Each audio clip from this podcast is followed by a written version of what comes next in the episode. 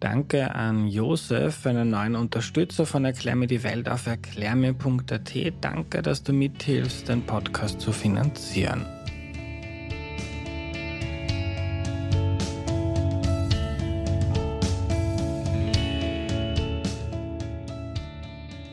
Hallo, ich bin der Andreas und das ist Erklär mir die Welt, der Podcast, mit dem du die Welt jede Woche ein bisschen besser verstehen sollst.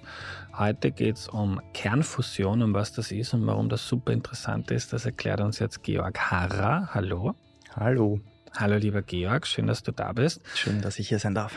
Da, äh, kannst du dich zu Beginn noch kurz vorstellen, bitte? Ja, also ich bin der Georg Harrer, ich habe an der TU Wien studiert, und mein Doktorat gemacht in, am, am, Institut für angewandte Physik an der TU Wien und 50 Prozent mit dem Institut für Plasmaphysik, Max-Planck-Institut für Plasmaphysik in, in Garching bei München und habe dort an Kernfusion geforscht und bin jetzt Postdoc am Institut geblieben und, und forsche weiterhin an Kernfusion. Also mhm. Also ich darf das, was ich in meiner Doktorarbeit gemacht habe, weitermachen. Genau. Georg, so Kernspaltung ist eigentlich den meisten ein Begriff, Kernfusion auch immer mehr, was jetzt in den Medien wieder groß war oh ja, in letzter ja. Zeit. Kannst du uns mal einen Unterschied erklären? Also es sind beides, beides Kernenergie. Bei der Kernspaltung, also es, man macht sie immer die Umwandlung von Masse in Energie zunutze eigentlich. Mhm. Und bei der Kernspaltung ist es so, dass man, dass man große Kerne hat, die, die instabil sind. Und, ähm, Kerne, also Atomkerne. Atomkerne, genau. Ja, also, also Atome bestehen ja aus, aus Kern- und Elektronenhülle und der Kern besteht nochmal aus, aus Protonen und Neutronen. Mhm. Genau. Und, und die meiste Masse von dem ganzen Atom ist, ist im Kern. Also ein Proton ist 2000 mal so schwer wie ein Elektron. Das heißt, das Elektron ist eigentlich nur ein, ein kleines mhm. Ding, das, das darum herumfliegt. Und genau, und der Kern bestimmt, welches Element das ist, das Atom. Und wenn man jetzt nur, äh, wenn der Kern aus nur einem Proton besteht, dann ist das zum Beispiel ein Wasserstoffatom, also ein Wasserstoffkern mit einem Elektron, dann ein Atom. Und wenn das Ganze viel, viel mehr Protonen und Neutronen hat, dann sind es halt andere, größere Elemente. Mhm. Und in der Kernphysik geht es halt darum, dass man dass, die, dass man die, die Elemente zu anderen Elementen umwandelt, so ein bisschen alchemiemäßig. ähm, genau, und, und das passiert automatisch quasi, wenn man ganz schwere Kerne nimmt und die mit Neutronen beschießt, dann zerfallen die und äh, Energie wird frei. Oder wenn man kleine Kerne nimmt und sie ganz nahe zusammenbringt, dann fusionieren die und werden schwerer und dann wird auch Energie frei. Mhm. Genau, also das, das Ganze geht so, man kann die, die äh, Anzahl der Kernbauteile auftragen über der Energie, über der Bindungsenergie, wie weit die gebunden sind. Und da gibt es bei Eisen ein Maximum. Das heißt, alles, was schwerer ist als Eisen, kann man spalten und alles, was leichter ist als Eisen, kann man mhm. fusionieren und damit Energie gewinnen. Genau. Also in einem klassischen Atomkraftwerk werden so Neutronen auf die Kerne geschossen, der genau. Kern spaltet sich, Energie wird freigesetzt und mit der Energie. Die äh, macht Wasser warm. Ja. Und dann machen wir Strom und Lamm. Dann, dann ganz normal. Gasturbine und genau, fertig. Ja. Also das ist im, das hat das Fusionskraftwerk dem Kernkraftwerk gemein. Also wir machen auch nur Wasser warm. Es ist alles ein, ein Wasserkocher, ein sehr teurer Wasserkocher. Aber sehr effizienter Wasserkocher. Ja. Genau. Und wenn das eh schon geht und Energie freisetzt, warum jetzt noch irgendwie sich damit beschäftigen, wie man das auf welche andere Weise man das noch machen naja, kann? Das Problem an der, an, der, an der Kernspaltung ist ja, dass, dass das so eine Kettenreaktion ist. Man muss das immer bremsen, also weil das halt so von selber geht.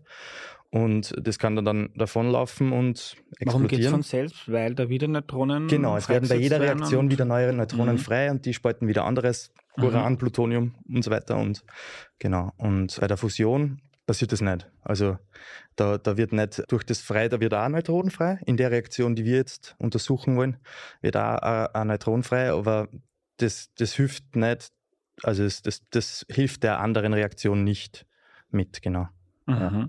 Und warum wir das machen wollen, ist, ähm, weil es eben so energieergiebig ist. Ja, also das ist so, so wie die Sonne funktioniert. Das ist die Hauptenergiequelle im Universum eigentlich, die Kernfusion.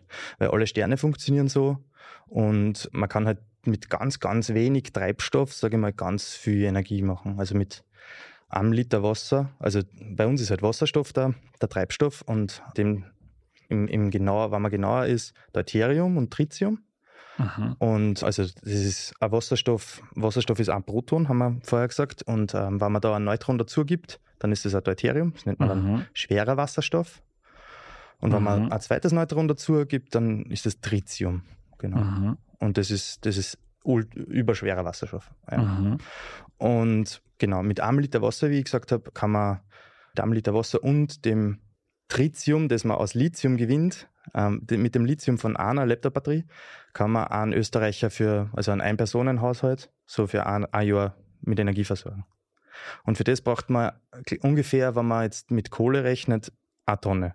Ja, also es ist ein Liter Wasser und das Deuterium, das man da aus dem ausfüttern kann. Sehr, und sehr ergiebig. Vor allem die Kohle ist irgendwann verbrannt, Wasser haben wir. Es bleibt dann ein Wasser bleibt über. Wasser. Ja, genau. Und vor allem nicht die Emissionen. Gibt kein CO2, genau. Ja. Aber auch bei der Spaltung nicht. Mhm. Also außer im Bau der Anlage, natürlich, ja, ja muss man sagen. Ja. Mhm. Klingt super, warum machen wir das noch nicht? Es ist halt sehr schwierig, sagen wir so. Also wir machen es eh. Die, ja. Jeder, der Photovoltaikanlage hat, nutzt Fusionsstrom, weil, weil die Sonne halt mhm. mit Fusionsprozessen funktioniert. Also in der Sonne fusionieren 564 Millionen Tonnen Wasserstoff zu 560 Millionen Tonnen Helium jede Sekunde. Und diese 4 Millionen Tonnen Unterschied, das ist das, was an Energie frei wird und zu uns gesendet ist. Mhm. Und genau, es ist halt in der Sonne, die Sonne hat es relativ leicht, weil es so schwer ist. Also da, was man braucht, um eine Fusionsreaktion äh, aufrechtzuerhalten, ist dass die Teilchen, wie ich gesagt habe, sehr nahe zusammenkommen und quasi bicken bleiben. Weil eigentlich, die habe ich gelesen, die Atomkerne, die sind positiv genau. geladen und stoßen sie eigentlich genau, ab. Das genau. heißt, man muss die quasi zu ihrem Glück zwingen. Genau, die müssen ganz, also äh, die elektrostatische äh, Wechselwirkung ist das, was du wo erzählt hast. Die, dieses, diese Kerne sind halt, haben nur Protonen und Neutronen, das heißt, sie sind positiv geladen, genau, und sie werden sie abstoßen. Und wenn man sie aber ganz, ganz nahe zusammenbringt, dann übernehmen die Kernkräfte, also die starke Kernkraft vor allem, und dann, die ist noch stärker, die ist viel stärker als die elektrostatische äh, Wechselwirkung, aber, aber wirkt eben nur auf diesen ganz kleinen äh, Skalen, also so, so groß wie ein Atomkern. Und wenn man es aber schafft, dass man die Teilchen so nahe zusammenbringt, dann ähm, fusionieren sie. Und das schafft man aber nie, eben nur, also das schafft man nur, wenn man das Ganze ganz heiß macht. Also das ist einmal einfachsten vorzustellen. Du kriegst die Teilchen ganz nahe zueinander, indem du sie ganz schnell aufeinander zuschießt. Ja, und, und für uns Physiker ist Temperatur dasselbe wie Energie, Bewegungsenergie, kinetische Energie. Mhm. Und das heißt, wenn man was ganz heiß macht, dann bewegen sich die Teilchen ganz schnell und dann passieren mehr Stöße, sagen wir so. Mhm. Und dann ist die Wahrscheinlichkeit höher, dass eine Fusionsreaktion mhm. passiert, genau. Und es braucht aber nicht nur Temperatur, es braucht auch, man muss auch, also man kann die Wahrscheinlichkeit, dass fusioniert, kann man ähm, erhöhen, indem man das Ganze dichter macht. Also mehr Teilchen einfach. Teilchen pro Volumeneinheit mhm. und äh, indem man das, das Ganze ganz lang einschließt. Also indem man, indem man schaut, dass die lang zusammenbleiben. Also dass einfach der Prozess lang dauert, dann passieren viele Reaktionen. Mhm. Und in der Sonne passiert das dadurch, dass, das eben, dass die Sonne so große Masse hat. Jetzt ziehen sie die, also äh, sind die Teilchen alle am, im, im, Zentrum konzentriert und dort ist halt dann eine, eine, hohe Temperatur, so 10 Millionen Grad ungefähr und eine, eine relativ hohe Dichte und dann passieren die Fusionsreaktionen in der Sonne. Und Gott sei Dank ist das gar nicht so effizient, wie es die Sonne macht. Also wir kennen da Reaktionen, die, die sind tausendmal so wahrscheinlich. Und die versuchen wir auf der Erde nachzubauen. Also Aha. genau, also indem man eben das schwere Wasser und das, das sehr schwere, also die Deuterium-Tritium-Reaktion, also da hat man ein Deuterium-Kern und einen Tritiumkern und die, die schießt man zusammen und dann entsteht ein Helium und ein Neutron. Genau. Und, und ihr habt euch gedacht, so, liebe Sonne, wir zeigen, wir zeigen, wie das besser geht und probiert das jetzt. Und da, und da gab es im letzten Jahr einen ziemlichen Durchbruch. Mhm. Zumindest habe ich das aus den Medien erfahren. Ich kenne mich ja nicht aus damit. Sprichst du von dem Durchbruch in Amerika? Oder es gab im, im letzten Jahr zwei große Durchbrüche. Na bitte, erzähl uns genau. einfach, welche also, das waren. Also, da gibt, ähm, also wir auf der Erde haben zwei verschiedene Techniken. Zumindest, na, wir, wir untersuchen verschiedene Techniken, um den Prozess nachzubilden. Mhm. Was ich noch kurz sagen muss zur Sonne, es ist ganz gut, dass das so nicht effizient ist, weil sonst wäre die schon abgebrannt. Also es ist, ist, für uns, für unser Leben recht hilfreich. ähm, Ja, es, also es gibt zwei Prozesse, zwei Hauptpfade der Wissenschaft, die diese Fusion zu reproduzieren. Das eine ist eben, dass man die Dichte super hoch macht und das andere ist, dass man die Einschlusszeit hoch macht. Mhm. Also die Temperaturen sind relativ einfach, kann man Teilchen auf diese Temperaturen bringen. Aber, aber an die anderen zwei Dinge hapert es eher. Und das, wo man die Dichte hoch macht, das ist, glaube ich, der Durchbruch, von dem du sprichst, den die Amerikaner geschafft haben. Das nennt sie äh, Trägheitsfusion oder Inertial Confinement Fusion. Und da nimmt man ein Pellet aus Deuterium Tritium. Was ist ein Pellet? Wie bei der Pelletsheizung, okay. also so gepresst aus, aus Eis. Da gefriert man den. Also eigentlich ist das so eine, eine Sphäre aus, ähm, aus Diamant und da die, die kühlt man ab und dann lässt man das da drauf, also dann dampft man das Gas drüber und dann gefriert das da drauf und dann hat man ein Pellet aus Wasserstoff. Mhm. Und das tut man dann in, ähm, das beschießt man ganz so symmetrisch wie möglich mit, mit einem riesen fetten Laser. Und, ähm, und dann, dann, dann, dann komprimiert sie das so zusammen, dass das eben super dicht wird. Also es ist immer noch Wasserstoff, aber der hat dann die Dichte von Blei und, und dann schafft man, dass, das, äh, dass, dass Fusionsreaktionen entstehen und dass das Pellet quasi abbrennt. Und, und da kriegt man dann mehr Energie außer, als man als der, als der Laser hineingesteckt hat quasi. Mhm. Und die haben, die haben das erste Mal eben geschafft, die haben das erste Mal diesen Punkt erreicht, wo man, da haben es zwei Megajoule Physikereinheiten ähm, Energie hineingesteckt und es sind drei herausgekommen. Also sie haben 1,5-fachen Verstärkungsfaktor, Energieverstärkungsfaktor mhm. ausgekriegt. Genau. Also, mhm. und was man da dazu sagen muss, kleiner Asterisk, der, die Energie, die sie braucht haben, um den Laser zu zu betreiben, war 300 Megajoule. Also es ist immer noch, wir haben, es ist noch kein Kraftwerk. Ja. Da ist noch, da ist noch viel. Aber, aber die, das, das hat gezeigt, dass das grundsätzlich möglich ist. Also woran wir war nicht jetzt gezweifelt haben. Mhm. Genau. Und der zweite Durchbruch war, ähm, dass der, der größte momentan existierende Tokamak, das ist die, die andere Ort der, der Fusion auf der Erde, die magnetische Einschlussfusion. Das erste Mal äh, äh seit, den, seit 1997 wieder Deuterium und Tritium als Treibstoff verwendet hat und äh, den, höchst, den höchsten Energie für die extra Energie für ein paar Sekunden erzeugt hat, jemals in einem, in einem Tokamak. Genau. Mhm. Und der Tokamak, der steht jetzt der vor Tokamak uns? steht vor uns, genau. Also magnetische Fusion, das heißt, wir, wir, wir versuchen, die Teilchen mit einem Magnetfeld einzuschließen. Und da machen wir uns wieder zunutze, dass die eine Ladung haben, wie wir vorher gesagt haben. Und das weiß man aus der, aus der, vielleicht aus der, aus der Physik, aus dem Physikunterricht, ne, dass die Teilchen, geladene Teilchen, ähm, wenn man da äh, ein Magnetfeld anlegt, dann kann man die damit ein bisschen beeinflussen und steuern und die Teilchen bewegen sich so spiralförmig um, um die Magnetfeldlinien. Und ähm, was wir da machen, ist die Teilchen auf diesen spiralförmigen Magnetfeldlinien einzuschließen und die fahren dann so im, im Kreis herum. Also Grundsätzlich kann man sich eine Röhre vorstellen, wo man eine Spule drumherum macht und dann gehen die Magnetfeldlinien in eine Richtung. Dann tue ich ein bisschen Gas ein und dann bewegen sie die äh, rund um die Magnetfeldlinien. Und damit die jetzt am Ende und am Anfang nicht hinausfliegen, also genau, damit die nicht hinausfliegen, nimmt man das Ende und das Anfang und gibt es zusammen und deswegen kriegt man diese Donutform in den, in den, in den Magnetfusionsmaschinen, genau.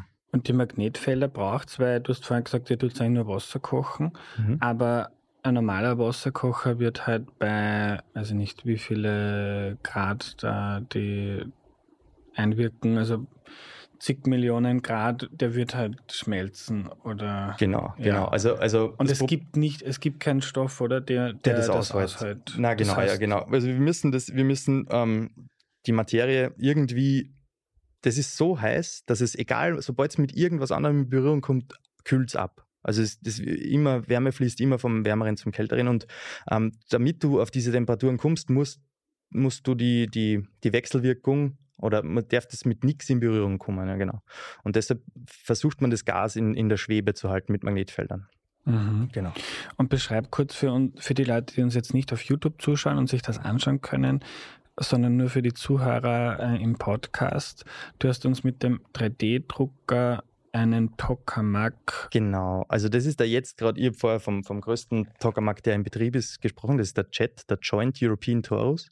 Also das sind immer Riesenfusions, also diese riesen, riesen Forschungsanlagen, ähm, die, die so Projekte sind, die von mehreren Ländern finanziert werden. Und der jetzt gerade im, äh, im Bau befindliche größte äh, ist, äh, entsteht gerade in Südfrankreich und das ist der, der ITER. Und äh, wir haben von dem ein 1 zu 100 Modell ausgedruckt. Es ist 1 zu 120 oder so, aber ähm, und, und da sieht man da genau so, so eine, eine, eine Kammer, die ist äh, donutförmig. Und äh, im Inneren, also da, und rundherum sind so blaue T Dinge, die nennen wir Toroidalfeldspulen, die sind so D-förmig. Die erzeugen, die erzeugen ein Magnetfeld, das so, so im, um die lange Achse des Donuts geht. Also in, wenn ein Donut eine Schokofüllung hätte, dann war das, äh, war das so drinnen, genau. Und ähm, ähm, wie ich vorher gesagt habe, müssen die, die äh, wie ich vorher erzählt habe, müssen die Magnetfeldlinien ähm, gehen da so im Kreis. Und äh, man hat herausgefunden, in, in, also man, wir machen ja das schon seit, also nicht ich, aber die Forschung macht das schon seit 1960 oder so, dass, dass am, am stabilsten die Konfigurationen sind, wo die Magnetfeldlinien sie so herumdrillen wie so eine DNA, eigentlich so ein Helix. Ähm, deswegen nennen wir das helikales Feld, wo die Magnetfeldlinien sich so rundherum um den, um den Donut rumschlängeln. Mhm. Und dazu braucht man eben nicht nur diese Spulen, die außen herum, rundherum sind um den Donut, sondern man muss auch einen Strom in, in, dem, in der Materie selber erzeugen. Und das wiederum erzeugt ein Magnetfeld, das dann so in, um die kleine Achse des, des Donuts geht. Genau. Aha. Und das ist das, das poloidale Feld, das ist das toroidale Feld. Und genau, beim Tokamak macht man das halt, indem man da einen großen Transformator in die Mitte stellt und durch den einen Strom schickt und das erzeugt dann einen Strom im, im Plasma. Aha. Also was ich mache, ist ja Plasmaphysik, über das haben wir noch gar nicht geredet. Materie, die so heiß ist, ist im Plasmazustand, genau. Und, und Plasma ist, was ist Plasma? Ja. Äh, ist die, ist die, die, äh, der häufigste, ist ein anderer Aggregatzustand, ein vierter Aggregatzustand. Aha. Also wenn wir, wenn wir uns jetzt Materie vorstellen, wenn, äh, bei, bei ganz niedrigen Temperaturen ist alles fest. Das heißt, die Atome und Kerne sind in einem Gitter angeordnet und bewegen sich nicht wirklich viel. Und wenn man die Temperatur ein bisschen erhöht, dann gibt es da schon mehr Bewegung und dann, dann äh, trennen, trennt sich dieses Gitter ein bisschen auf und dann wird, wird Zeug flüssig. Und wenn man noch mehr ähm, Temperatur oder Energie, was ja für uns äh, äquivalent ist, äh, einsteckt, dann, dann wird, äh, wird Materie gasförmig. Das mhm. heißt, die, die einzelnen Atome schwirren dann immer dumm und bewegen sich relativ unabhängig voneinander. Und wenn wir jetzt zu den Temperaturen kommen, von denen wir geredet haben, so Millionen von Grad, ähm, dann lösen sie die Elektronen von den Kernen. Und die bewegen sich dann unabhängig voneinander. Und das ist dann ein Plasma, ein ionisiertes Gas. Mhm. Also genau, äh, Kerne ohne Elektronen oder mit die Ladung haben, zu, zu denen sagt man Ionen, genau. Und ähm, unser ionisiertes Gas ist ein Plasma und deshalb brauchen wir da drinnen in, in unseren Fusionsmaschinen ein Plasma. Und deswegen mhm. ist das, was ich eigentlich studiert habe und auch, und jetzt weitermache, ist Plasmaphysik. Genau. Klingt auf jeden Fall cool. ja. Okay, und in diesen Tokamak, da gibt man jetzt im Kern dann Wasserstoff mhm. rein oder Deuterium, Tritium? Genau, also kann, kannst du dir so vorstellen, dass wir da Gasflaschen haben und einfach auf dran und da strömt dann der Wasserstoff hinein, genau. Mhm oder Deuterium und Tritium. Das kennen, kennen wir mittlerweile alles. Wir verwenden die meiste Zeit einfach nur Deuterium, weil es gibt auch Deuterium-Deuterium-Fusionsreaktionen, die sind aber weit unwahrscheinlicher und ähm, verhalten sich aber sehr ähnlich wie, wie Deuterium und Tritium. Es gibt schon so Isotopeneffekte, aber, aber grundsätzlich reicht es zum, zum Studium der Plasmaphysik, also der, die ganzen, den ganzen Fusionsprozessen, reicht es, wenn man nur Deuterium nimmt. Das macht die Sache viel einfacher, weil Tritium radioaktiv ist. Also mhm. und, und das, das, da muss man die Maschinen ganz anders bauen und braucht ganz andere Sicherheitsbestimmungen und so weiter. Mhm. Und genau, also, also wir verwenden da hauptsächlich Deuterium. Trat man die Deuterium, das Deuteriumgas ein bisschen auf und, und das pumpt man dann hinein. Dann hat man eigentlich ist ja die Kammer ein, äh, leer gepumpt. Weil es darf ja auch keine Luft da drinnen sein, weil sobald es mit der Luft in Berührung käme, wäre es abgekühlt. Ja? Also wir pumpen das leer auf einen Druck von 10 hoch minus 8 Millibar. Also ist relativ gutes Vakuum. Ähm, und dann lassen wir ein bisschen was von dem Gas rein. Und das ist, äh, das ist, das sind dann immer noch äh, ganz wenige Teilchen im Vergleich zu, was wir da in der Umgebungsluft haben, genau. Mhm. Also, und, und wenn wir das dann auf, äh, auf die Temperaturen bringen, mit bestimmten Heizungsmethoden, über die wir auch gerne reden können, wenn, mhm. wenn dich das interessiert, dann kriegt man da drinnen so einen Druck wie ungefähr in einem Autoreifen. Also es ist jetzt an nichts, was mhm. super Bumm machen könnte. Und Ja, und wie wird das geheizt? Weil genau, also da gibt es drei, wie, wie kriegt man das so heiß? Mhm. Weil, genau, und, und ähm, da gibt es drei verschiedene Methoden hauptsächlich, mit die, die wir uns zunutze machen, um das zu heizen. Ähm, das eine ist, äh, wir nehmen einfach gigantisch große Mikrowellen, also die sind so tausendmal so groß wie eine haushandelsübliche Mikrowelle. Und die sind eingestellt genau auf die Frequenz von den Elektronen. Und mit denen kann man die Elektronen super schnell heizen. Also da, da, das ist so in Megawatt eben, also eine handelsübliche Mikrowelle hat Kilowatt und die haben halt so ungefähr Megawatt. Und da kriegt man die Elektronen schon sehr heiß eigentlich. Dann kann man, also das nennt sich Wellen, Wellenheizung und dann gibt es noch äh, Wellenheizung, kann man auch die Frequenz einstellen auf, auf die Ionen. Da braucht man aber dann, also das ist so im, im Gigahertz-Bereich wie WLAN mhm. ungefähr. Und, und dann äh, für, für die Ionen braucht man eine niedrigere Wellenlänge, weil, weil die halt die schwerer sind. Haben, ja. Äh, und die haben eine andere, eine niedrigere Resonanzfrequenz, da braucht man dann so Megahertz, das ist so ungefähr Radiofrequenz. Und das ist halt ganz lustig, da hat man dann drinnen so Antennen äh, und die, ähm, über die kann man dann die Ionen mit Wellen heizen. Und die, die, die stärkste Methode, wie wir das machen, ist, wir haben da so Teilchenbeschleuniger, die da am Rand sitzen und, äh, und mit denen schießen wir einfach Teilchen hinein. Ja. Mhm. Ähm, und äh, das Wichtige an dem ist, dass, dass die Teilchen, äh, dass man die zuerst, also wenn man Teilchen beschleunigen will, müsste es immer eine Ladung haben, im besten Fall. Dann nimmt man ein elektrisches Feld und ähm, beschleunigt es. Und, und dann hat man ein geladenes Teilchen. Und das Problem ist, ich habe jetzt dann den Magnetfeldkäfig rundherum und der, der das einfach wegschießen. Dann würde das nicht hineinkommen, das schnelle Teilchen. Und deshalb muss man das vorher neutralisieren. Genau. Und äh, schickt man das vorher durch eine Wolke von Gas und tut nimmt sich dann ein Elektron oder, oder gibt dann so, je nachdem, ob man negativ oder positiven Elektron, äh, äh, Teilchenstrahl hat.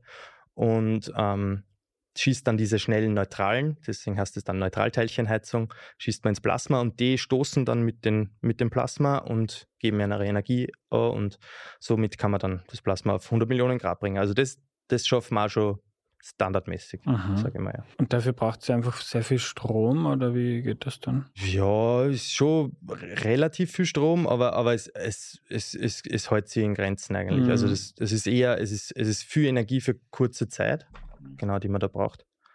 Mhm.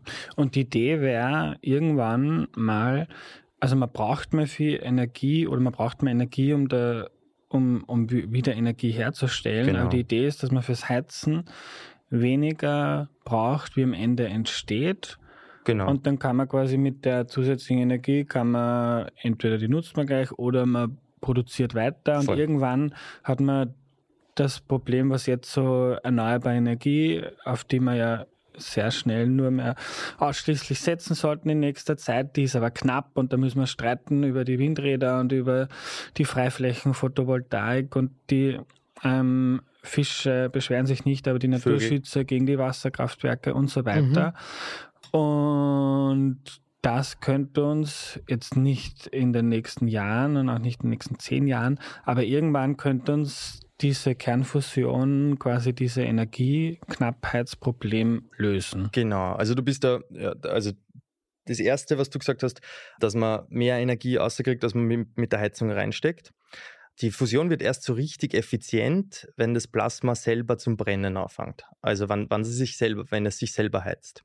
Und das, dann nutzt man dieses Helium, das da frei wird. Mhm. Und die Reaktion ist ein Deuterium und ein Tritium fliegen zusammen, werden ein Helium und ein, ein Neutron. Und das Helium ist weiterhin geladen, ist ein Heliumkern. Und das bleibt im Plasma und hat aber eine gewisse Energie durch die Reaktion. Und das Neutron hat, hat mehr Energie, weil es, also es hat insgesamt sind es dann 1, 2, 3, 4, 5. Also ja, genau, das Helium hat dann vier Teile und das Neutron 1. Das heißt, ein Fünftel der Energie geht aufs Helium und, und vier Fünftel gehen auf das Neutron. Und das Neutron ist neutral, das heißt, dem ist das Magnetfeld wurscht. Das fliegt einfach in alle Richtungen weg. Wenn die Reaktion da in der Mitte entsteht, dann fliegt es in alle Richtungen weg. Und das, das, äh, man legt dann eine Decke über den Reaktor drüber und ähm, fängt das Neutron ein und dann wird die Decke warm und somit wärmt man das Wasser. Und das Helium wiederum bleibt im Plasma und gibt seine Energie ans Plasma. Und damit kann man das Plasma weiter heizen. Also das heißt, ich muss einmal mit meinen externen Heizungen das Plasma auf eine gewisse Dings bringen, auf eine gewisse Temperatur bringen. Das ist quasi mein Streichholz fürs Lagerfeuer. Und, wenn, äh, und, und ich das Streichholz hin zum Lagerfeuer und irgendwann brennt es selber, weil die Prozesse, die im Inneren stattfinden, genügen, um das am Laufen zu halten. Aha. Ich muss nur mehr Treibstoff nachfüllen. So Holzscheitel nachlegen. und, und, also Wasserstoff. Wasserstoff, ja, also Deuterium und Tritium ja. im, im Reaktor. Mhm. Dann hast du gesagt, um Erneuerbare zu unterstützen, genau, also, also ich bin ein großer Fan von erneuerbarer Energie und die, die Fusionsenergie muss sicher eine zusätzliche Kraft sein. Also wenn man ich habe nur so ein paar Zahlen nachgeschaut, wenn man, wenn man schaut, wie viel CO2 wir ersetzen müssen bis 2050, wo wir ja ganz CO2-frei sein wollen. Das mhm. sind das, das ist uh, ungefähr ungefähr 10.000 Tage sind es noch bis 2050 und ungefähr 10.000 Megatonnen Öl müssen wir ersetzen und äh, eine Megatonne Öl ist ein Gigawatt Kraftwerk und das ist auch ein großes Atomkraftwerk. Müssen wir jeden Tag eins eröffnen. Um, um, und, und das ist schon eine Challenge, die, die man oft, wenn man so, so erneuerbare Energievorträge anhört und so und wie, wie wir das machen werden, dann ist es oft so, wird das dargestellt, als hätten wir das schon gelöst. Und das haben wir aber auf alle Fälle nicht gelöst, meiner Meinung nach. Und was dazu kommt, ist, dass so ein, Fusionsreaktor wäre eher ein Grundlastkraftwerk. Also das, das, das würde die Spitzen, die man heute halt hat, für, wegen Sonne und Wind, gut ausgleichen können. Also es wird einen guten Baseload liefern mhm. quasi und sowas, das, das lieben ja die Netzbetreiber. Mhm. Genau. Und mhm. sowas braucht man, das braucht man eigentlich als, als Zusatz, weil sonst, wenn wir wirklich alles umstellen wollen auf, auf, auf Sonne und Wind, dann braucht man ja trotzdem immer noch in den ganzen Plänen sind Gaskraftwerke, die, die man schnell hoch und, hochfahren mhm. kann, aber das wollen wir ja eigentlich nicht. Also ja. das wäre schon Kann super. man dann auch die Gaskraftwerke mit Wasserstoff zum Beispiel betreiben. Das ist so eine Idee. Mit grünem Wasserstoff, den man. Hey, das, ist halt alles da bin ich kein Experte, aber, ja. genau. Aber ich stelle mir vor, also Wasserstoff ist a pain in the ass. Weil der ist so klar, der geht durch alles durch. Dass man jetzt diese Methanleitungen und alles, also das ist jetzt, da bin ich kein Experte, aber, ja. aber ich stelle mir das sehr schwierig vor, dass ja. man ein, ein, Gaskraftwerk in ein Wasserstoffkraftwerk umbaut. Aber es kann schon, kann natürlich sein, es ist eine Frage des Aufwands. Ja. Ich weiß es nur, dass es von Experten für erneuerbare Energien immer wieder ins Feld geführt wird. Ja, dass das, ja, ja, so wie E-Fuels und andere Sachen. Ja, was man zumindest für einen Flieger dann auch. Ja, ja, ja. ja. Ey, Aber jetzt, ver, jetzt verlieren wir uns dann. Es gibt ja diesen Schmäh, in 30 Jahren ist die Kernfusion da, dass man seit 60 Jahren, glaube ich. Ja, schon, ja genau, seit den 1960er Jahren, genau. Ja. Jetzt, ist so, jetzt haben wir 2023 Österreich wird in 17 Jahren klimaneutral sein, was wir eh nicht schaffen werden. Aber wir haben die Donau, wir haben einen großen Vorteil. Ja, aber jedenfalls im Zeithorizont zur Klimabekämpfung ist es wahrscheinlich noch schwierig, dass die Kernfusion da, also nimmt uns zumindest in unserer Berufszeit relativ wenig Arbeit ab. Wahrscheinlich. Umstieg, oder? Also es ist schwer zu sagen. Wenn, wenn mhm. du mir mhm. das vor einem Jahr gefragt hast, hätte ich gesagt, ja, sicher. Wir haben keine Chance, dass wir irgendwie dem Klimawandel äh, helfen. Aber es, es gibt jetzt gerade so ein bisschen eine Renaissance. Durch diese ganzen Medien-Headlines gibt es eine Renaissance in der Fusionsforschung und, und ganz viel Geld fließt in die Fusionsforschung momentan.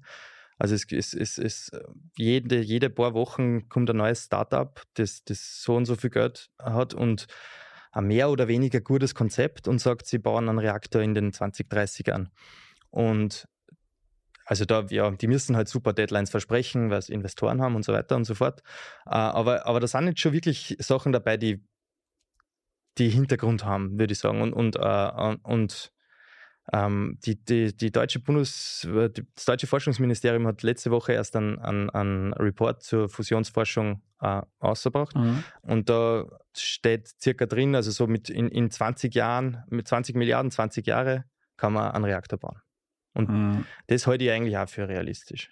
Und, und dann sind wir schon noch vor 2050. Also, ja. ja. Das, das Problem ist dann natürlich auch immer, ein Reaktor ist nichts. Ja? Also mhm. man muss halt dann das hochskalieren. Ja. ja. Aber, aber das geht. Dann ist die, das dauert halt dann eine Zeit, aber es ist schon, wäre schon, wär schon eine super Alternative. Aber es ist nichts, wenn uns jetzt da Politiker zuhören oder Bürgermeister, aber so quasi den Streit ums Windradl können wir uns jetzt sparen, weil der Georg und seine nein, Freunde nein, nein, werden alle, das schon. Ja, nein, nein, nein, alle Macht der, der ja. Erneuerbaren. Also ja. bauen, bauen. Ich habe selber eine Photovoltaikanlage am Dach und bei uns wird vielleicht jetzt irgendwann ein Windkraftpark in der, in der Gegend mhm. gebaut. Also ich bin da voll dafür. Bin, ja. ja. Und wie wird das dann ausschauen, wenn das funktioniert? Also so ein Reaktor, wenn man jetzt den vergleicht mit einem Atomkraftwerk, wie, wie viel mehr oder weniger? Das ist so, also äh, das, das machen wir in oder ich sage jetzt wir, aber, aber die Entscheider, die reden dafür mit den Energieversorgungsunternehmen, was die so brauchen und die mhm. sagen eben momentan so äh, in der Größenordnung von einem Atomkraftwerk ist das, was am, am sinnvollsten wäre, also so Gigawatt-Scale, genau. Und das passt da ganz gut zu den Maschinen zu, zu ITER oder so ähm, oder äh, dem Nachfolge, dem Demonstrationsreaktor dann, der heißt dann Demo, ähm, die waren so Gigawatt ungefähr, Gigawatt elektrisch. Mhm. Das heißt, man kann sich das dann wirklich so vorstellen, dass so äh, theoretisch jedes Land dann hat so seine, weiß ich nicht, zehn. Genau, so das, das, das, Coole ist ja, du, äh, Treibstoff ist praktisch gratis. Ne? Also das Wasser hat, hat man gleich einmal und ähm, daraus kann man das Deuterium gewinnen und äh, Lithium ist das äh, drittmeist vorkommende Element auf, in der Erdkruste oder so. Also, und wir brauchen halt auch so wenig davon für, für, für Fusion. Also das habe ich noch nicht erzählt, warum man Lithium braucht, weil eben das Tritium radioaktiv ist, ähm, äh, äh, muss man das selber erzeugen im Reaktor. Und in der Decke, die man da drüber legt, die ich gesagt habe, die warm wird, mhm. die macht man dann, da baut man dann auch, Lithium ein. Und wenn halt Lithium mit Neutronen beschossen wird, dann gibt es da Reaktionen, wo Tritium entsteht. Und dann hat man da so einen Tritium-Fuel-Cycle quasi, dass, dass die Maschine sich selber den Treibstoff produziert. Genau. Mhm. Man müsste dann nur das, die Lithium-Blanket-Module äh, auswechseln und das wird weitergehen, genau. Das heißt, der Treibstoff ist Lithium und, und Wasser eigentlich. Mhm. Und was ist jetzt noch, also zusätzlich die Frage ist dann, wie viel, also wir brauchen immer mehr Energie. Das heißt, alles, was uns helfen kann dabei, unsere Energieversorgung zu sichern, hilft und vor allem den Menschen wird noch sehr viel einfallen, was man alles tun kann und je mehr genau, Energie wir haben, voll. desto mehr, vielleicht können wir dann Dinge machen, die, die man jetzt gar nicht denken genau, also kann. Genau, also sowas haben wir, haben wir noch nie gehabt, das ist quasi gratis Energie für... Aber äh, das wollte ich dich jetzt fragen, weil Atomkraftwerk zum Beispiel erzeugt ja relativ teuren Strom. Mhm. Wäre das absehbar, dass so Kernfusionsreaktoren ist das dann preiswerte also Energie ist, oder? Das ist alles, ich, ich würde sagen, es ist so alles in derselben Größenordnung. Mhm. Aber es ist, das, das ist halt eine, eine ökonomische Frage. Nicht? Wie, wie viele baue ich, wie, wie, die sind ja alle auch noch so teuer, weil das so Riesenprojekte sind und, und alle irgendwie ein anderes Design haben und so. Und wenn ich, wenn, wenn ich jetzt äh, eine Firma hätte, die, also das, das wird, alles wird von selber billiger, wenn, wenn man mehr, nicht so mhm. Economy of Scale. Und ähm, wann das ein funktionierendes Ding ist, wo man fast keinen Treibstoff braucht und das liefert man so und so viel Energie, dann ist das auf alle Fälle, wird das auf alle Fälle preiswert sein, genau. Aber ich kann natürlich ist es sehr schwer zu sagen, wie, wie viel, wie viel es dann kostet. Ich kann mhm. nur sagen, der Treibstoff wird sehr billig sein. Ja. Und der Reiz dann darauf zu setzen ist, weil man könnte jetzt einfach auch 10.000 Atomkraftwerke noch bauen. Mhm. Aber erstens wollen es viele Leute nicht und zweitens ist riskant, weil. Das ist, das ist, die, das ist die Sache. Also, das, man, man, kann das auf alle Fälle machen, aber, aber das darf, man darf nicht unterschätzen, wenn die Leute was nicht wollen, dann, dann passiert es einfach nicht. Genau. Und, mhm. und so ein Fusionsreaktor ist halt inhärent sicher. Da kann, wenn da ein Flugzeug reinfliegt, dann ist er einfach aus. Ja. Und ja. Ähm, der, der kann nicht durchgehen oder so, ja. Der kann kaputt sein, aber, aber mehr schon nicht. Ja. Mhm. Und es kann, das Tritium, wie gesagt, das ist radioaktiv, das kann natürlich schon irgendwie ähm, entkommen und ein bisschen was, aber es ist halt so wenig, dass, ja. dass, das, dass das relativ sicher ist, sage ich mhm. jetzt einmal. Und was man noch sagen muss, da, dazu, die, die Maschine selber, durch den Neutronenbeschuss äh, werden die Materialien da drinnen aktiviert und die streuen dann schon weiter. Also das ist, da ist schon äh, noch Radioaktivität drinnen dann.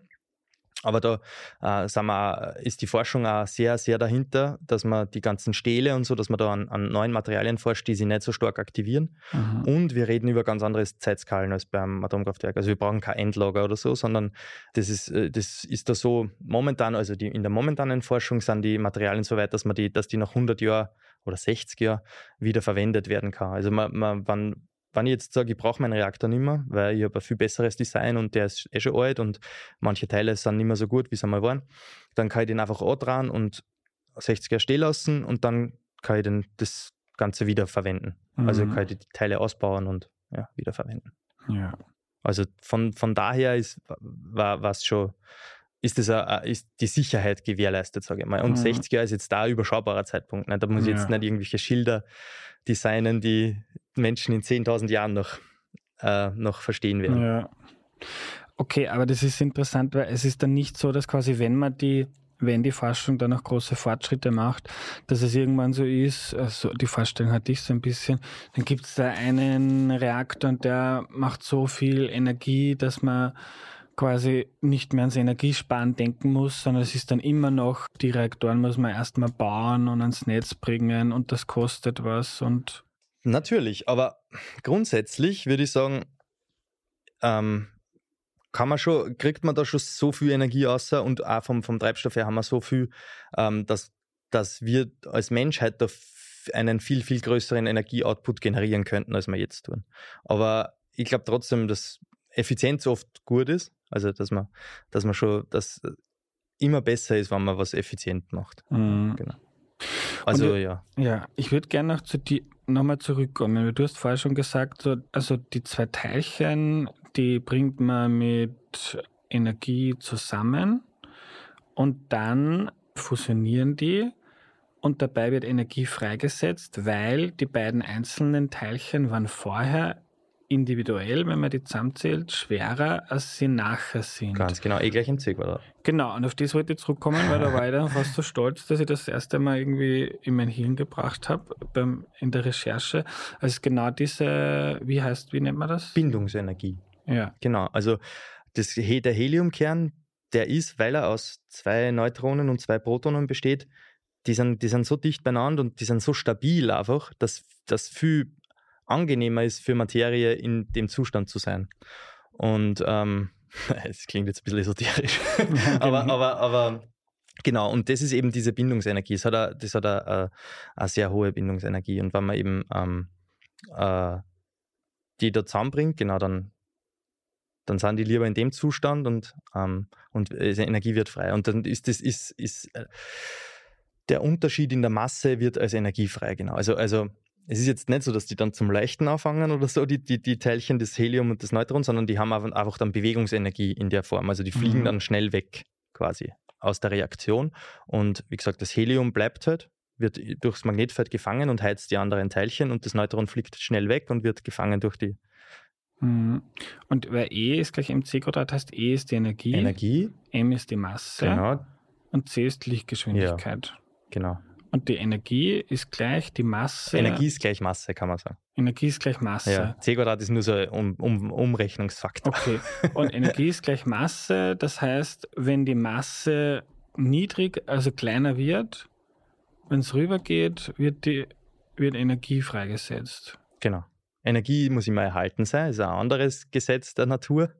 Ähm, das heißt, wenn ich da ähm, die Masse, Masse vom äh, Wasserstoff 1, Masse vom Wasserstoff 2 habe und die Masse vom Helium ist kleiner, dann muss da plus E sein, plus irgendeine Energie. Mhm, cool, habe ich das endlich verstanden. Aber sehr gut, also. äh, mein Physikunterricht war furchtbar in der Schule. Also, ja, es, ist, es, kommt viel am, am Lehrer an, denke ich mal. Ja. Also dich als Lehrer kann man gut vorstellen. Eigentlich. Ja, ja. Eigentlich mache ich das schon gerne. Ja. Also. Aber ich würde vorschlagen, jetzt konzentrierst du dich mal auf die Kernfusion und dann in der Pension kannst du noch Naja, man muss ja eine Lehre machen auf der Universität. Also es ist ja, ja. nicht so genau. Ja. Was muss noch passieren oder was sind die Dinge, die uns daran hindern, dass man das jetzt schon, dass wir diese Reaktoren jetzt schon quasi massenfertigen und das nutzen? Ein sehr guter Punkt. Also in, in ähm, wie ich gesagt habe, die, die drei Kriterien, die man die zu erfüllen sind, damit die Fusionsreaktion passiert, ist Temperaturdichte und Einschlusszeit. Und Einschlusszeit ist so ein, ein Begriff, der, mit dem man jetzt schwer was anfangen kann, aber das kann man sich vorstellen, wie lang bleibt das Ding warm, wenn ich aufhöre, Energie reinzupumpen? Oder ähm, wie, was ist die, die Energieeinschlusszeit von, der, von dem Kaffee, der da jetzt vor uns steht, ist so ungefähr 20 Minuten oder so, dann ist er kalt und dann ist die Energie verloren. Ja? Mhm. Also es ist quasi ein Maß für die Isolation. Nicht? Wenn ich das jetzt in einer Thermoskanne hätte, wäre die Energieeinschlusszeit viel höher. Und ähm, das ist das, ähm, äh, was, was bei ITER eben äh, versucht wird. Also je größer ich die Maschine mache, desto größer wird die Energieeinschlusszeit. Und ähm, äh, das ist, weil wenn ich jetzt einen, einen, kleinen Donut in die Mikrowelle störe und außernehme, dann kühlt der schneller aus wie ein großer Donut. Ja. Und ähm, deswegen wird's einfach, wird, werden, werden die, die Dinge leichter, wenn man eine größere Maschine baut. Und deswegen bauen wir halt eben jetzt gerade diese riesengroße Maschine. Also ITER zusätzlich zu, dass das jetzt der größte Tokamak ist und, und, ähm, äh, und äh, äh ein super Experiment, ist es äh, äh, eigentlich was geplant als Friedens, Friedensprojekt. Also das haben Reagan und, und Gorbatschow haben, haben das auf die Beine gestellt, also natürlich von Wissenschaftlern auf die Beine gestellt, aber die mhm. haben beschlossen, wir machen das jetzt gemeinsam. Und da ist halt Russland, die USA, äh, China, ähm, Japan, Korea, die EU, ich hoffe, ich habe einen vergessen, Indien beteiligt. Also ähm, ein Großteil der Weltbevölkerung, sagen wir mal, meine, wenn China und Indien dabei sind, ist schon aber, aber, aber ja, mhm. es sind, also es ist ein Großteil der Weltbevölkerung ist beteiligt und ähm, Europa hat halt so, also die EU mit ähm, Fusion for Energy, nennt sie das, dieses äh, Ding, das für ITER verantwortlich ist, 55 Prozent von dem und die anderen haben alle 9 Prozent, glaube ich, ja. 5 mal 9 45. Ja. Ähm, und das ist auch der Grund, warum, warum das so lange dauert. Also, weil das, ist, ähm, das Projekt ist so aufgesetzt, dass danach jeder einen Reaktor bauen kann. Und das heißt, jeder muss alles Know-how haben. Und deswegen hat man dann, wenn man da jetzt rundherum schaut, das sind so 16 Toroidalfeldspulen, diese D-Spulen. Und da werden, die werden jetzt nicht alle von China gefertigt, sondern eine von da und eine von da und eine. Und, und ja, es, das macht halt viele Sachen viel ineffizienter. Also man mhm. hätte niemals in ein Auto bauen lassen von und der eine baut das Lenkrad und der andere ja, baut mhm. den Auspuff.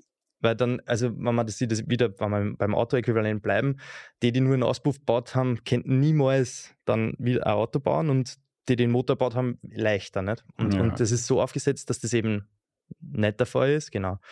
Und ja, deswegen war das ein, war halt in den 19, 1980er Jahren, glaube ich, begonnen irgendwann mit Plänen und so und schon viele, viele Verschiebungen und wird, wird auch derer. Aber es ist trotzdem halt, also ich würde sagen, wann, wann die einmal einen, einen Nobelpreis kriegen oder so, dann wäre es eher nicht der Physik, sondern der Friedensnobelpreis. Mhm. ja. Ähm, weil halt das, das Ganze, ja genau, die haben jetzt auch mit dem Ukraine-Krieg ganz andere Probleme gehabt. Nicht? Weil Leute, die äh, Russen, die dort gearbeitet haben, einer Geld nicht gekriegt haben oder kein Geld heimschicken haben können, weil ja SEPA mm, äh, und, und, und so weiter, genau. Ja. Ja. Also es sind dann geopolitische Probleme auch, die die ja. da mitspielen. Aber das heißt, da kommt jetzt einmal ein großer Reaktor, der größte, den es bisher ja. Gibt. Also es ist immer noch ein Experiment, kein mhm. Reaktor, der ist noch nicht, mhm. da ist noch kein, gibt es noch kein, der ist ausgelegt auf, auf 500, jetzt darf ich keinen kein Plätzchen dazu, ich glaube 500 Megawatt Fusionsleistung, glaube ich.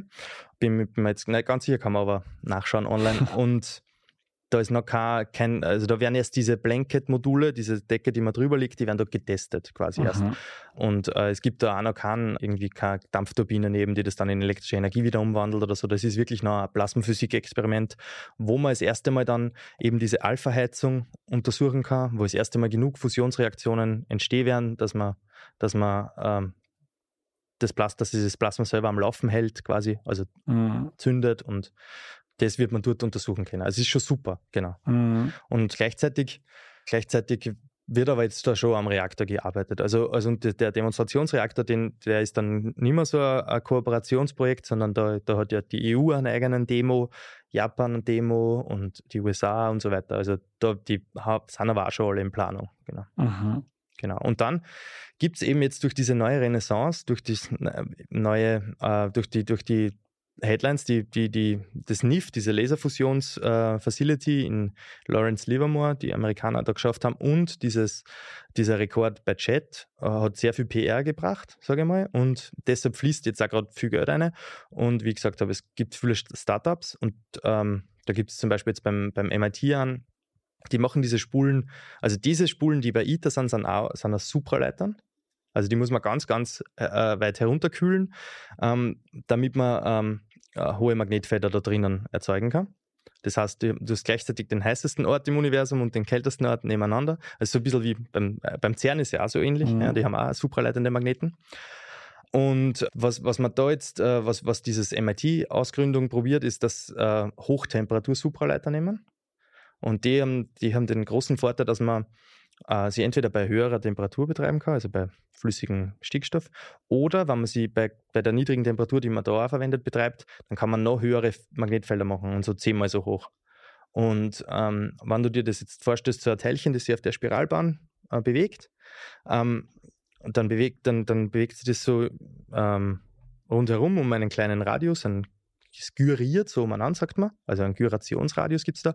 Und wenn ich das Magnetfeld ähm, zehnmal so hoch mache, dann wird der zehnmal so klar. Das heißt, für das Teilchen wirkt die Maschine zehnmal so groß. Und das heißt, ich kann meine Maschine dann kleiner bauen. Und das, das machen die gerade da in, in Amerika. Ja, die mhm. versuchen so kompakte Tokamaks zu bauen, die ja ähnliche, ähm, äh, ähnliche, äh, einen ähnlichen Output haben wie ITER, nur halt äh, in der Größe von Aztecs Upgrade ist jetzt die, der Tokamak in, in Gaching, an dem ich meine Doktorarbeit gemacht habe. Mhm. Genau. Wie groß ist der dann? Ja, da kann man so gerade drinnen stehen. Der hat so einen, ähm, einen Radius vom, vom Inneren des Donuts bis zur Mitte von so zwei Meter. Genau. Mhm. Und innen so einen halben Meter, das heißt, na, oder, oder eigentlich mehr, glaube ich, ja. Es ist ein bisschen elongiert. Ja, ja, aber man kann aber drinnen gerade stehen, genau. Ja. Und in ITER, in ITER ist es so groß, dass dass ein Mensch wäre da jetzt so groß wie zwei Ameisen im ja. Vergleich. Also mhm. das ist für, für, für uns Fusionsphysiker ist das, also ich war, ich war erst dort im März gigantisch, also ein bisschen wie nach, wie nach Mekka. Also so, so, ja, und das ist auch, es hat so, so Dimensionen, ne? das, so mehrere Geht's Generationen von Doktoranden ja. bauen an demselben Ding. und Geht sie dann auch so im Kreis wie die Muslime? also ungefähr, mit einer Warnwesten und einem, und einem Schutzhelm. Und ja. Georg, äh, ist das so nur eine Frage der Zeit, bis man da die Versuche gemacht hat, das größer macht und dann skaliert und da und quasi der Mensch wird ja das lösen und das wird Also ich bin relativ geben. überzeugt, dass, dass das so ist, ja. Es gibt schon noch viele ähm, Challenges, sage ich mal, ja. Also an dem, was ich arbeite, sind so, also jetzt da gearbeitet habe, in meiner Doktorarbeit sind so Instabilitäten, die da im, im Plasma auftreten, am Plasmarand vor allem. Und die, ähm, die schießen so kleine äh, Stöße von Teilchen und Energie an die Wand. Und die sind bei, in unseren Maschinen und Astex Upgrade noch tolerabel, sage ich mal, für die, die Wand ist, ist aus, äh, äh, aus Wolfram, weil das den höchsten Schmelzpunkt hat. Und ähm, da ist es noch okay. Aber die Energie, die eingeschlossen ist, geht mit dem Volumen und mit, der, mit dem Druck, der drinnen ist. Und das ist bei großen Maschinen dann viel größer. Also das Volumen geht mit hoch 3. Das heißt, ähm, äh, die Energie war, war, war, dann viel größer und die, da würden so kleine Instabilitäten die Wand kaputt machen und schmelzen. Und mhm. da auch die, was man da drinnen sieht, weiß nicht, ob es das, das siehst, ich nehme das einmal jetzt. Das ist also der ITER. Und da, da drinnen ist das, das, das Graue, was man da sieht, ist das, das Vakuumgefäß. Mhm. Das ist also D-förmig. Und da unten ist, also wir, wir machen unsere, unsere Plasmen so D-förmig, weil wir herausgefunden haben, dass das am stabilsten ist. Und da unten äh, machen wir so, da lassen wir die Beinchen von diesem D da reingehen. Und das ist quasi so die, ähm, nicht Sollbruchstelle, sondern die, die Aschelade. Dort wo, man, dort, wo man am meisten Hitze hinmachen kann, das verstärkt man dann, das machen wir aus vollem Wolfram und ähm, da wird die Energie abgeliefert quasi. Und da, das ist so die Interaktion von Maschine und Plasma. Also dort, dort darf es berühren quasi. Mhm. Und und das kann aber auch, könnte dann auch den, den Divertor, so heißt das, diese Aschelade da unten, kaputt machen. So, so ein Elm nennen sie das, ja. Mhm. Und ich habe in meiner Doktorarbeit geschaut, nach, äh, gesucht nach, äh, wie man so, ein, so eine Maschine betreiben kann, äh, ohne diese Elms. Mhm. Und auch, ja, da war auch letztes Jahr ein bisschen eine kleine Headline über, über eine Veröffentlichung von mir und, und war, war man auch sehr happy, dass, man, dass wir da halt beitragen können zum, zum Fortschritt der Fusionsforschung. Genau. Georg, letzte Frage. Wenn wir jetzt ein bisschen, jetzt frage ich ihn, jetzt blicke ich mit dem Physiker in die Zukunft. Ja. Wenn man sich die Menschheitsgeschichte anschaut, so die vor 10.000 Jahren oder vor 12.000 Jahren sind wir sesshaft geworden und dann sind langsam größere Gesellschaften entstanden, Städte, und erst seit 200, 250 Jahren gibt es die Industrialisierung. Also der Mensch ist irgendwie dann irgendwie aus der Armut und hat sich schnell billig Dinge herstellen können. Unsere Kleidung, die Mikros, der Tisch, der vor uns ist. Und die meiste Zeit haben wir irgendwie nur Holz verwendet. Dann jetzt die letzten 150 Jahre irgendwie haben wir zuerst Kohle, dann Öl. Jetzt beginnen wir, dass wir wieder aufhören mit Kohle, Öl und Gas und Wind, Sonne, Wasser. Und wenn, wenn wir das jetzt so einordnen, dann irgendwann, also die Kernkraft habe ich natürlich vergessen, also Kernspaltung. Und dann kommt die Kernfusion dazu. Wenn wir jetzt dann die Menschen in 2000 oder sagen wir mal in 200 Jahren darauf zurückblicken, ist dann, wenn die Kernfusion sowie die Kernspaltung da dazu kommt zur Energiegewinnung, ist das dann so etwas, wo man darauf zurückblicken wird, so wow, das ist so, da gibt es eine Zeit davor und danach, das hat jetzt viel... Energy Transition. So. Genau. Ja. Ja. Also bin kein Ökonom und kein ja. so, Sozio-Study-Mensch, aber, aber ich, ich glaube schon, äh, dass das immer eine, neue Erschließung von einer neuen äh, Energietechnologie, vor allem die dauert halt immer lang, aber dann kann, passieren Sachen, die man sich vorher nicht vorstellen hat können. Und ja, ich glaube ich glaub schon, dass, dass Fusion so eine transformative Energie, transformative Energiequelle sein kann. Durchaus. Ja. Dann bleiben wir gespannt. Vielen ja. Dank für deine Zeit, Georg. Bitte, bitte, gerne. Was nehme ich mir mit? Kernspaltung kennen wir ja schon. Man schießt mit Neutronen auf Atomkerne, spaltet sie und es kommt dann Energie frei. Das passiert in Atomkraftwerken. Die viel sicherere Kernfusion macht das Gegenteil. Atomkerne stoßen sich eigentlich ab. Wenn man aber extrem hohe Energie, also Temperatur einsetzt, dann kann man sie fusionieren lassen. Da entsteht dann auch Energie. Und so funktioniert das in der Sonne. Und der Clou ist dann, dass man mehr Energie gewinnt, als man vorher verwendet hat für den Prozess. Sonst war das Ganze ein bisschen mühselig. Und warum entsteht Energie bei der Kernfusion? Das kann man mit dem Naturgesetz von Einstein E ist gleich mc Quadrat erklären. Also vereinfacht, Masse ist gleich Energie. Wenn man zwei leichte Atomkerne fusioniert zu einem schweren Kern, dann hat dieser schwere Kern etwas weniger Masse als die zwei leichten Kerne gemeinsam. Und weil Masse gleich Energie ist, steckt auch weniger Energie drin und diese entweichende Energie, die kann man dann nutzen. Das fand ich in der Recherche auch spannend. Eine geladene Autobatterie ist schwerer als eine leere, weil mehr Energie drin ist und daher auch die Masse größer ist. Wenn dir die heutige Folge gefallen hat, dann hör mal in Folge 9 rein, da erklärt ein Astronom, wie der Mensch nach Außerirdischen sucht und wie wahrscheinlich es welche gibt. Das war eine meiner ersten Aufnahmen für den Podcast, da war ich in Deutschland dafür bei einem wirklich entzückend netten und lustigen Wissenschaftler, also hört's mal rein in Folge 9. Meine persönliche Empfehlung heute, das Buch Die Scham von Annie Ernaux Wer nicht weiß, wie man den Nachnamen schreibt, wusste ich auch nicht. Einfach in die Podcast-Beschreibung schauen oder auf die Homepage. Auf jeden Fall ein kleines Büchlein und wer am Land aufgewachsen ist, wird in diesem Buch einige sanft in weiche Wörter gewickelte Beobachtungen finden über das Leben am Land, mit der er oder sie sehr viel anfangen kann, war zumindest bei mir so. Also ihr findet das Buch wie immer, alle Empfehlungen in der Podcast-Beschreibung oder auch auf der Homepage. Wer Feedback hat, schreibt mir gerne an andreas.erklärmir.at. Ihr findet uns auch auf Instagram, TikTok, Facebook, Signal, Telegram. Wir haben einen Newsletter, den könnt ihr abonnieren auf erklärmir.at slash newsletter. Da gibt es dann auch die Empfehlungen, die ich hier im Podcast erwähne, immer gesammelt, ausgeschickt, wenn es drei wenn es wieder drei gibt. Erfährt dort über Gewinnspiele, Events etc. Wenn du einen Podcast magst, dann denk doch auch darüber nach, ob du ihn nicht finanzieren möchtest, wie hunderte andere HörerInnen auch, auf erklärmir.at oder du schaust mal bei uns im Shop vorbei auf erklärmir.at Shop. Da gibt es T-Shirts, Pullis, Jutebeutel und anderes. Ein großes Danke an die Menschen, die hier mitarbeiten, an Valentina Pfattner, an Patricia Albertini, an Missing Link, Audio Funnel und DoMotion. Nächste Woche kommt eine richtig coole Folge. Es geht um Mythen über unsere Gesundheit im Internet, vom Entschlacken zu basischer Ernährung bis Vitaminpräparaten.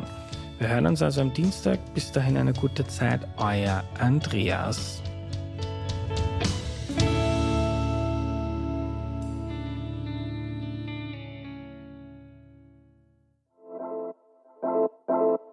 Hörerin des Monats. So, also der Hörer des Monats ist der Markus. Mhm. Der Markus, der ist, der ist 33 Jahre alt und kommt aus der Steiermark. Und Das finde ich lustig, weil er ist, er ist Mathelehrer und er hat geschrieben, dass er drei Bienenstöcke in der Schule hat. Und er hat geschrieben, unter ihm stehen drei Königinnen als souveräne Herrscherinnen.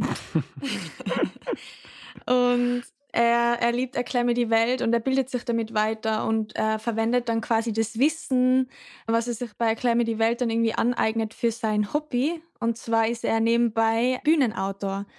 Und er ist, also er sagt irgendwie, dass äh, das immer super ist, wenn man Hintergrundwissen für viele Themen hat, weil das irgendwie ihm dann da total hilft. Wow. Ja. Und in seiner Freizeit tut er total gern wandern. Und er macht im Sommer gern Städtetrips mit dem Rad. nice. Ja. Und welche ist seine Lieblingsfolge? Seine Lieblingsfolge ist die Folge 243 mit der Anneliese Rohrer er hat gesagt, also er mag einfach ihre Art, wie sie Dinge analysiert und, und kommentiert und er, er findet einfach, dass sie voll die coole Frau ist, finde ja. Ich auch. und Wünsche an Erklär mir die Welt? Ich glaube, er ist ziemlich wunschlos glücklich. Er hat geschrieben, nur weiter so. ja, cool. Dann mhm. vielen Dank. Ja, danke, Markus.